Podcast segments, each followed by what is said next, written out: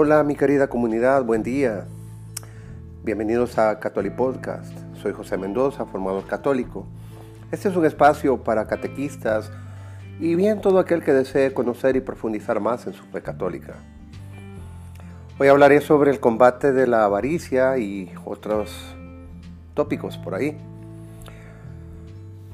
El deseo de tener cosas y el hábito de reunir bienes forma parte del amor natural a uno mismo que Dios ha puesto en nosotros. Son virtudes naturales que se nos han dado para que a través de ellas podamos asegurarnos la existencia y el bienestar. No hay nada intrínsecamente malo en los esfuerzos que hace el hombre por obtener riqueza. El objetivo de la avaricia es parecido, pero sus medios son perversos. La avaricia o la codicia es el deseo inmoderado de bienes mundanos. Pisotea a los rivales, explota a los trabajadores y no conoce otro criterio de conducta que el éxito. Representa un serio obstáculo para amar al prójimo. Por eso tu alma debe estar vigilante y desechar todo pensamiento o deseo inspirado por la avaricia. Esta, la avaricia, te roba el amor al prójimo. Quien cae bajo su dominio no tarda para que no tarda nada en volverse eh, desconsiderado y falto de compasión, careciendo de generosidad y amor hacia los demás, a quienes ve como obstáculos en el camino que le lleva sin vacilar a obtener más y más riquezas. También roba a las personas el amor a Dios. No se puede servir a dos señores, a Dios y a las riquezas, nos dice Mateo 6:24. El deseo desmedido de bienes materiales conlleva al olvido de Dios. La avaricia, por tanto, acaba arrebatando al hombre todo lo que en verdad podría llamar suyo y lo despoja de su única y auténtica riqueza, los tesoros de su alma. A la hora de la muerte no le quedará nada de lo que su avaricia le ha procurado, porque los bienes solo le han sido prestados. La avaricia es la razón de mucha infelicidad. La verdadera alegría procede de la felicidad que hallamos en Dios y no en las cosas terrenas. Cuando Jesús dice, estad alerta y guardaos de toda avaricia, porque aunque alguien tenga abundancia de bienes, su vida no depende de lo que posee, según Lucas 12:15. Jesús no se refiere tanto a nuestro amor a los demás como al recto amor a nosotros mismos. Por eso, al, invitar al joven rico a vencer esta codicia, vendiendo todos los bienes y dándose a los pobres, dándoselo a los pobres, para hacerse un tesoro en los cielos, como dice Mateo 19, 21, lo que tiene presente Jesús es el alma de este muchacho. No améis al mundo ni lo que hay en el mundo, dice San Juan. Si alguno ama al mundo, el amor del Padre no está en él, porque todo lo que hay en el mundo, la concupiscencia de la carne, la concupiscencia de los ojos y la arrogancia de los bienes terrenos, no procede del Padre, sino del mundo, y el mundo es pasajero. Y también sus concupiscencias. Pero quien cumple la voluntad del Padre, ese permanecerá para siempre.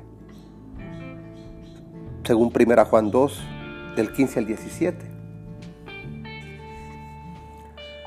Si hay en tu corazón un solo germen de avaricia, pídele al Señor la gracia de eliminarlo y que en su lugar llene tu alma de un ardiente deseo, deseo de las cosas de Dios, que enriquecerá y ganará para, su, para sí, para tu alma, una recompensa eterna. Por eso también hay que tomar en cuenta que la envidia es la tristeza causada por una dicha ajena. La envidia hunde sus raíces en la soberbia y la vanidad. Es la tristeza provocada por la suerte cuando concede a otros lo que a ti te niega. Esta apropiación indebida de la honra, la estima, la posición, el poder y todo lo que conduce a ellos, el dinero, el talento, la educación, la personalidad e incluso la gracia de Dios, pueden ser motivos para la envidia. Eres envidioso si, permiten, si permites que tu frustración te amargue y te haga ser desagradable. Bien si te mueve a conspirar en contra de quienes te superan.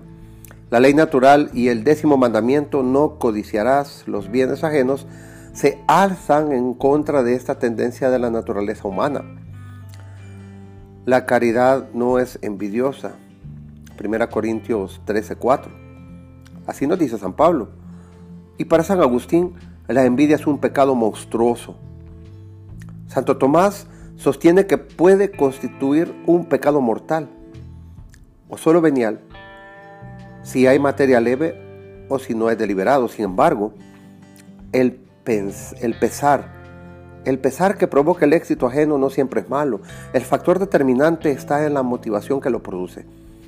Se trata de un pensar justificado si una persona eh, influyente, abiertamente hostil a la iglesia, ocupa una posición de poder o si hace mal uso de la riqueza de bienes de la que es destinataria. La envidia es justo lo opuesto de la caridad en cuanto al pensamiento, sentimientos y deseos y conducta. Como miembros del cuerpo de Cristo, del cuerpo místico de Cristo, debemos ayudarnos y apoyarnos mutuamente, cosa que la envidia hace imposible. El amor se regocija, perdón, en el bien allí donde lo encuentra. La envidia es la tristeza causada por el bien. Ver la felicidad de otros hiere la mirada y el corazón del envidioso. El amor desea dar y la envidia recibir. El amor crea y la envidia aniquila. El amor construye y la envidia destruye. El amor presta ayuda a quien está necesitado. Consuela al afligido y lucha para convertir en bueno todo lo malo. La envidia transforma la escasa felicidad de este mundo en mal, en pensar y en dolor. La alegría vengativa y resentida causada por la desdicha ajena va casi siempre acompañada de la envidia. Nada de esto procede de nuestro Padre del Cielo, que es bondad infinita y que solo puede alegrarse en el bien. La satisfacción por la desgracia ajena tiene su origen en el demonio, el cual en su profunda miseria no conoce otro placer que el que haya en nuestro dolor. Bueno, llegará hasta acá. Gracias por estar pendientes de estos episodios. Espero que les esté sirviendo. Coméntenme, por favor, si les ha servido, si es para ustedes.